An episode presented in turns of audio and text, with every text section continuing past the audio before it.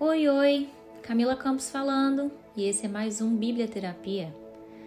Nossa palavra de hoje está lá em 1 Samuel 25, 3. Como eu sempre falo, a Bíblia ela fala de tudo, né? Inclusive sobre inteligência emocional e é sobre isso que eu quero falar com você hoje. Sobre uma mulher da Bíblia chamada Abigail. A gente ouve falar poucas vezes sobre ela na Bíblia, mas todas as vezes que ela é citada, ela é citada de uma forma muito relevante. Então, em 1 Samuel 25, 3, nós temos a história dessa mulher, onde ela atua de uma forma muito relevante, com uma inteligência emocional admirável. Preste atenção, certa vez eu escutei uma frase assim: Todos nós somos normais até surgir um problema. E eu posso concordar com essa frase, porque até que os problemas aparecem, a gente mantém uma serenidade, um controle emocional. Mas quando os problemas e as adversidades aparecem, eles tendem a revelar muito sobre as nossas emoções. Durante muito tempo, falou-se em QI, o coeficiente de inteligência ou seja, a capacidade intelectual e cognitiva de uma pessoa.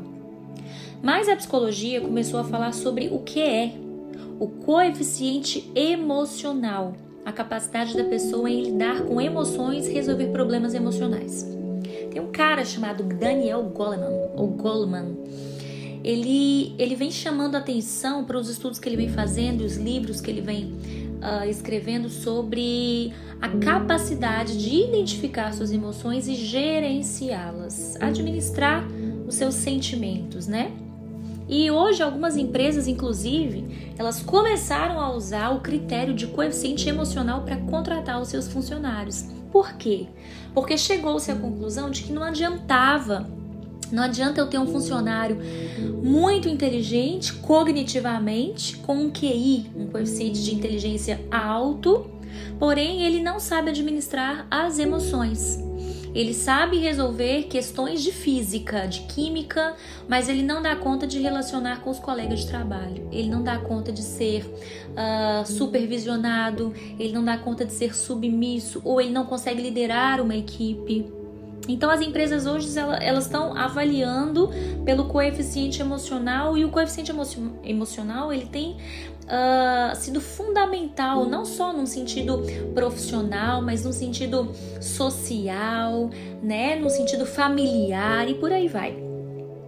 E uma das coisas, né, que a gente avalia em, em, em, coeficiente emocional, por exemplo, é uma coisinha chamada reação vivencial. O que é reação vivencial? É o nível de ansiedade que uma pessoa coloca para fora ou para dentro de si mesma no momento de um problema. Diante de um problema, todo mundo tem uma reação vivencial. E o nosso grau de ansiedade pode comprometer aquela situação. A gente pode piorar a situação ou a gente pode conseguir solucionar a situação dependendo da nossa capacidade de inteligência emocional, ou seja, dependendo de como que você lida com as suas emoções, como é que você administra as suas emoções. Sim, todo mundo tem uma personalidade diferente ou um temperamento diferente, mas nós reagimos de formas diferentes. A gente pode aprender com Abigail hoje, né, nessa palavra em 1 Samuel 25, do capítulo 25, versículo 3, algumas ferramentas que vão ajudar a diminuir a ansiedade e vão melhorar a nossa inteligência emocional, porque a inteligência emocional, ela é aprendida, a gente desenvolve Algumas pessoas dizem que eu sou mansa, dizem que eu sou calma, mas isso é fruto de uma longa jornada de aprendizado. E nem sempre eu sou assim. Eu preciso todos os dias segurar na rédea das minhas emoções e controlar a marcha do cavalo, né? Como se fosse uma metáfora aí de quem anda a cavalo. O cavalo, se você não segurar na rédea, ele toma o caminho dele. Assim são as nossas emoções. Se você não segurar ali na rédea, se você não souber administrar essas emoções vão te levar para onde elas quiserem e geralmente não são lugares confortáveis. E a Abigail, ela mostra pra gente algumas ferramentas e deixa eu entrar na primeira ferramenta aqui com você. A primeira ferramenta uh, ah, para gente desenvolver inteligência emocional é a proatividade. Proatividade é a capacidade de você prever e identificar um problema e dar conta de agir antes da bomba estourar. Mais ou menos isso. E no versículo 18 do capítulo 25, Abigail ela agiu antes de um massacre acontecer. Ela ficou sabendo que Davi ele estava muito revoltado com o marido dela. Veja bem, Abigail casada com um homem, esse homem aprontou com Davi e Davi ficou revoltado. Mas o que, que aconteceu? Abigail ficou sabendo disso. E ao invés dela ficar em casa, né, esperando alguma coisa acontecer, ela estava disposta a resolver as coisas. Ela disse: Eu preciso fazer alguma coisa. Por que, que eu tô te falando da proatividade? Porque muitas mulheres às vezes estão vendo as coisas acontecerem em casa, mas não tomam uma iniciativa. Elas estão esperando. Você quer ver uma coisa que acontece demais? A mulher tá vendo que o filho tá indo mal na escola, mas ela espera ele perder a média ou repetir de ano para depois tomar uma postura né? A mulher, a esposa tá vendo que o casamento dela tá indo pro buraco, mas ela não procura ajuda. Minha, minha querida amiga ou meu querido amigo que esteja ouvindo, você precisa ter disposição para buscar ajuda. Você precisa ficar antenado aos problemas, se antecipar aos problemas. Abigail, ela podia ficar numa posição privilegiada ali, esperando o que, que ia acontecer, mas ela estava atenta as situações que aconteciam na sua casa.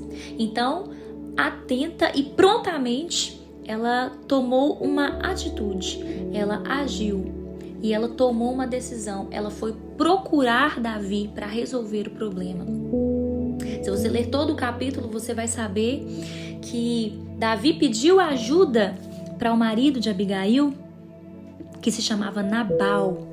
E Nabal foi muito arrogante com ele, falou: Eu não vou ajudar coisa nenhuma. Então Davi ficou furioso e falou que ia lá destruir toda a fazenda de Nabal. Então Abigail, com muita inteligência emocional, falou: Eu não vou esperar, não vou pagar para ver. Eu vou correr lá e vou conversar com Davi para eu tentar amenizar as coisas. Então a primeira ferramenta que eu aprendo com Abigail se chama proatividade. Fique atenta à sua casa, fique atenta ao seu relacionamento, fique atenta ao seu trabalho, se antecipe Antes da bomba estourar, você pode tomar uma atitude e isso é inteligência emocional. A segunda coisa que eu aprendo com Abigail chama-se prudência ou cautela ou ponderação ou sensatez. Você pode escolher uma dessas palavras. Abigail, no versículo 19, volta para casa. Só que ela não contou nada para o seu marido. Uh, que, que você está querendo dizer com isso, Camila? Que eu tenho que esconder as coisas do meu marido? Não. A gente preza pela verdade, né, nos relacionamentos. A verdade, ela sempre vai fazer a diferença positivamente nos relacionamentos. Mas naquele momento, se ela contasse para o marido dela, para Nabal, que ela estava procurando Davi para tomar uma atitude, para resolver as coisas, ela poderia ter enfurecido o coração do esposo dela. Então ela age com prudência. E no versículo 31, a Bíblia fala que ela escolheu as palavras certas para falar com Davi. Sabe por quê, meu irmão, minha irmã que está me ouvindo? Davi estava cheio de raiva.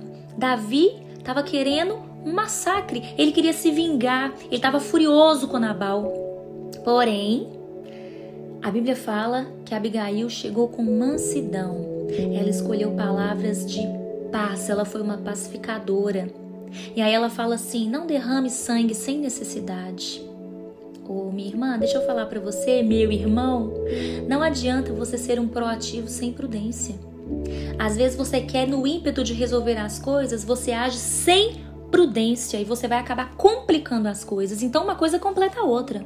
Você tem que ser um proativo, você tem que tomar iniciativa, mas você precisa de cautela. Algumas pessoas, elas tem a proatividade, mas falta prudência. A cautela no momento da adversidade, ela vai te ajudar a pensar melhor, ela vai diminuir o seu nível de ansiedade, te deixar mais lúcido ou mais lúcida. A prudência, ela controla o famoso sangue quente. Ela controla a nossa fala, a nossa atitude. A gente precisa de prudência, ok?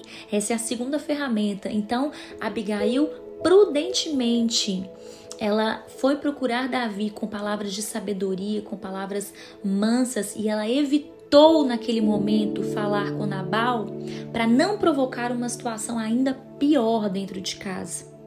Então, a segunda ferramenta que Abigail me ensina, prudência. A terceira, a terceira ferramenta que Abigail me ensina, ferramenta emocional, para você potencializar o seu lar, a sua casa, para você poder fazer da sua família um ambiente de tranquilidade, de paz, de evolução pessoal, é a pacificação, como eu comecei a falar aqui. No versículo 20, a gente vai ver que Davi ela pacifica o ambiente. Pacificar significa tranquilizar. Quando Davi vai ao encontro, perdão, quando Abigail vai ao encontro de Davi, ela pacifica a situação. Ela poderia ter inflamado o coração de Davi contra Nabal. Ela poderia ter inflamado o coração de Nabal contra Davi e vice-versa. Ela poderia chegar em Davi e falar assim: Davi, que história é essa que você está procurando meu marido querendo matar todo mundo? Ela poderia ter falado com o marido: Você tá louco? Você foi negar um pedido para Davi. Ela poderia ter feito isso, mas ela foi uma pacificadora. O que, que ela fez? Ela tentou construir uma ponte de conciliação. Ela mediou um conflito. Dois homens querendo se matar, mas ela mediou um conflito. Às vezes, esposa, mulher, o seu filho e o seu marido não estão se dando bem. Não põe lenha na fogueira. Ofereça palavras de tranquilidade, de paz. Sabe o que acontece muito? Às vezes chega no meu consultório a família e aí o marido fala assim: Esse meu filho é um preguiçoso, ele já tem idade para estar tá trabalhando e não está trabalhando. Aí a esposa vira e fala: É verdade, ele não faz nada dentro de casa. Você está piorando um conflito. E eu quero te convidar hoje a ser uma mediadora de conflitos. Eu sei que é muito difícil, mas você pode pedir a Deus uma sabedoria para que ele te dê essa capacidade de ser uma pacificadora. A Bíblia fala: bem-aventurados são os pacificadores. Pacificar é você conseguir trazer paz para dentro da sua casa. Não seja uma mulher que inflama os relacionamentos. Muitas vezes acontece do marido chegar em casa e ele tá muito chateado com a mãe dele, que é a sua sogra, para você que tá me ouvindo. E aí ele fala assim: "Mamãe também é complicada. Mamãe é isso, mamãe é aquilo". E aí você fala: "É verdade. Ela não vale nada". Ô, oh, minha irmã, não faça isso. Eu tô falando diretamente para você, mulher, porque nós estamos aprendendo aqui uma lição com Abigail. Nós estamos aqui numa série de mensagens sobre as mulheres poderosas da Bíblia. Eu convido você a ser uma pacificadora como Abigail foi, trazendo uma uma mediação de conflitos, criando uma ponte de conciliação, que você seja um pilar de paz na sua casa. E você pode pedir isso ao Espírito Santo hoje. E aí tem mais uma, uma ferramenta que eu aprendo com Abigail que se chama autocontrole. Ou, se você preferir, na Bíblia, a Bíblia, o livro de sabedoria, ele classifica isso como domínio próprio. Ou seja, você ser a gestora de si mesmo. Eu controlo as minhas emoções e não elas me controlam. No versículo 36 e no 37, Abigail consegue se controlar. Ah, eu acho essa parte sensacional. Porque olha só o que acontece. Abigail foi então lá tentar resolver o problema com Davi. Ela foi tentar pacificar a situação. E aí Davi foi tocado pela atitude de Abigail e ele desistiu do massacre, ele desistiu de matar Nabal e toda a sua fazenda. E aí Abigail retorna então para casa. Só que quando Abigail retorna para casa, Nabal, que era um homem terrível segundo a Bíblia, ao invés dele estar tá preocupado com toda a situação, ele tava, a Bíblia fala que ele estava dando uma festa, gente. Ele estava bêbado. Bêbado, embriagado. E aí, quando Abigail chega em casa, o que que acontece? Ela espera. Ai, gente, como que esperar é difícil. Às vezes a gente chega em casa, a gente quer falar, quer vomitar as coisas, sem esperar o ambiente certo, sem esperar o momento oportuno. Imagina se Abigail viesse falar para o marido dela, que naquele momento estava bêbado. Imagina se ela fala assim: acabei de sair sem você saber e eu fui lá me encontrar com Davi eu resolvi o problema. Gente, ela teria arrumado um baita problema com o marido dela. Um baita problema. Significa que é necessário você esperar o momento certo para você falar determinadas coisas. Muitas vezes a gente tropeça na nossa própria língua, a gente fala fora do tempo. Às vezes o marido tá nervoso e você quer falar uh, sobre os problemas do filho na escola. Às vezes o seu marido chegou cheio de pepino com a cabeça quente. Segura um pouquinho, espera um pouquinho. Espera o momento certo, pede a Deus sabedoria. A Bíblia fala que a todos aqueles que pedem, o Senhor concede sabedoria. Está lá em Tiago 1, versículo 4. Se você precisa falar algo importante com seu marido, observe o ambiente, observe os sentimentos dele. Talvez o seu marido não bebe, mas ele está embriagado de raiva, raiva no trabalho. Às vezes ele está embriagado de tristeza, às vezes ele ainda está elaborando um luto, uma perda. Às vezes ele está embriagado de decepção. Às vezes ele está embriagado de bebida mesmo. Você tem que observar qual é a hora certa para você falar com seu esposo ou ampliando para você falar com seu pai, com sua mãe, com seu filho. Você quer ver uma coisa? Preste bem atenção.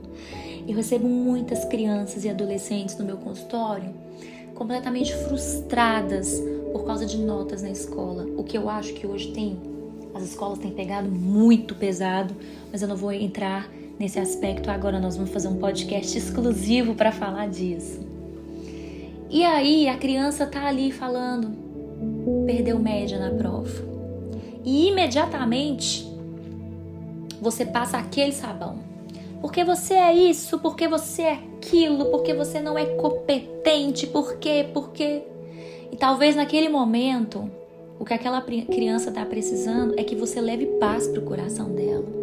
Talvez é a hora de falar assim: olha, respira fundo, na próxima vai dar certo, na próxima você consegue. Ah, Camila, você está dizendo que não é para eu chamar atenção quando a nota cair? Não. Eu estou dizendo que é para você esperar o momento certo.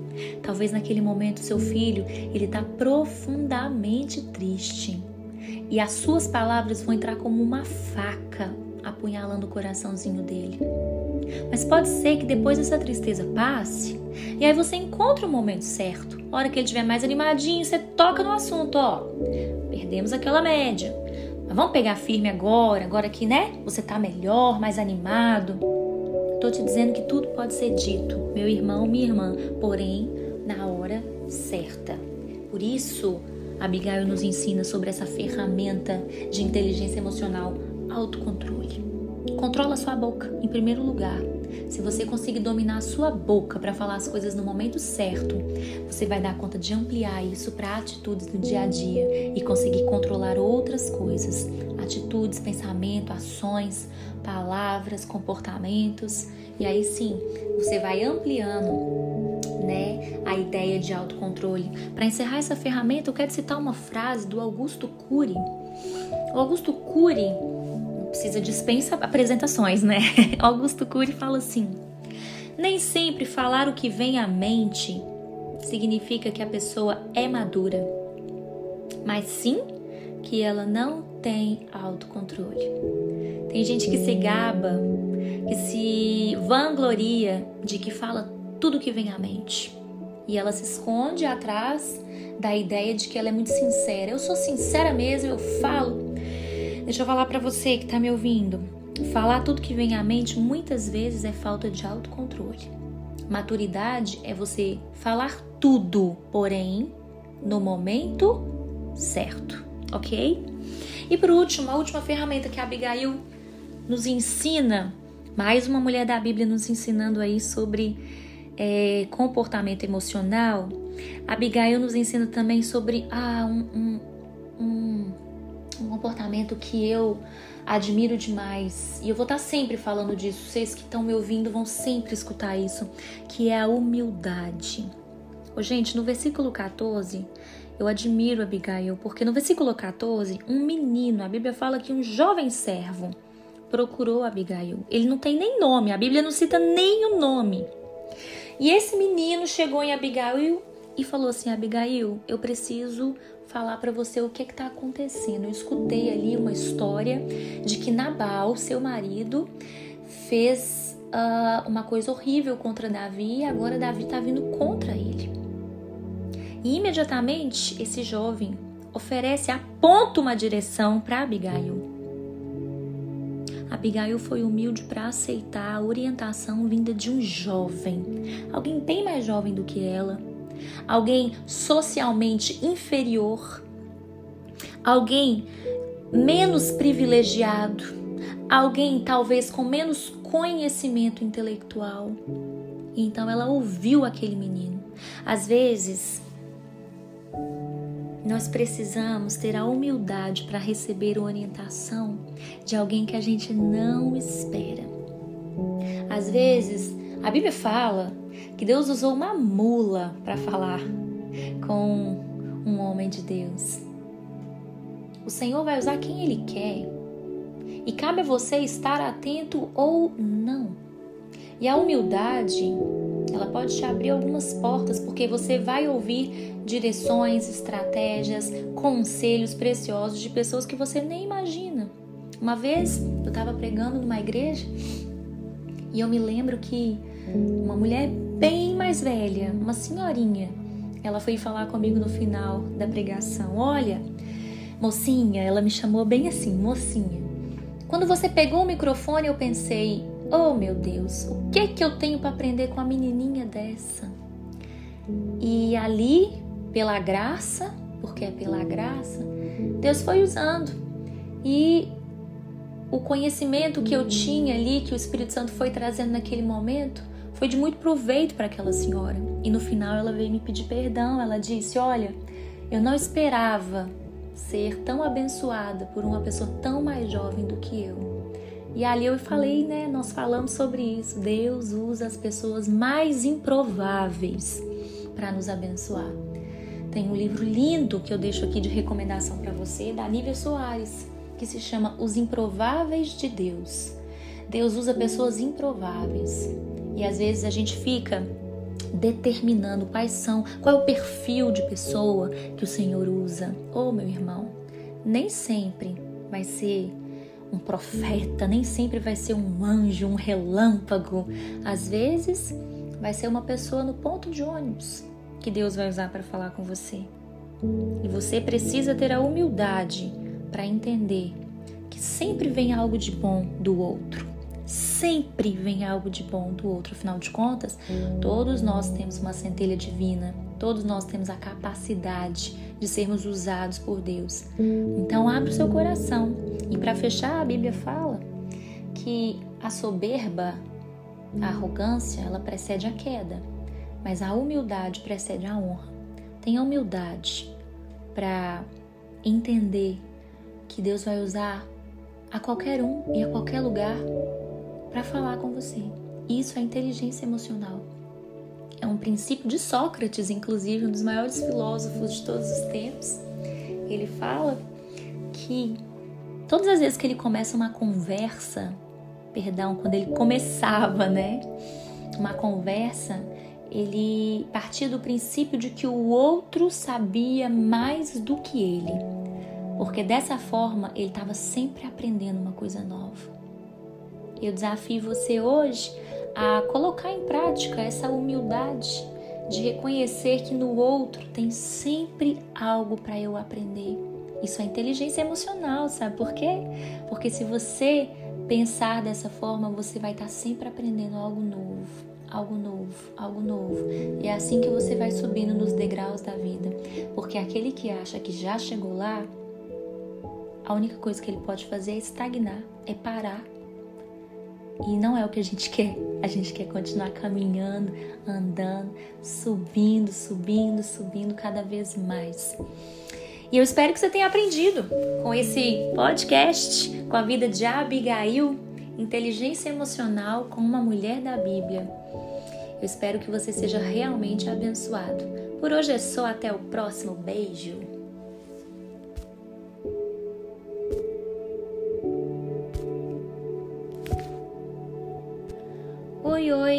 Camila Campos falando e esse é mais um Bíblia Terapia.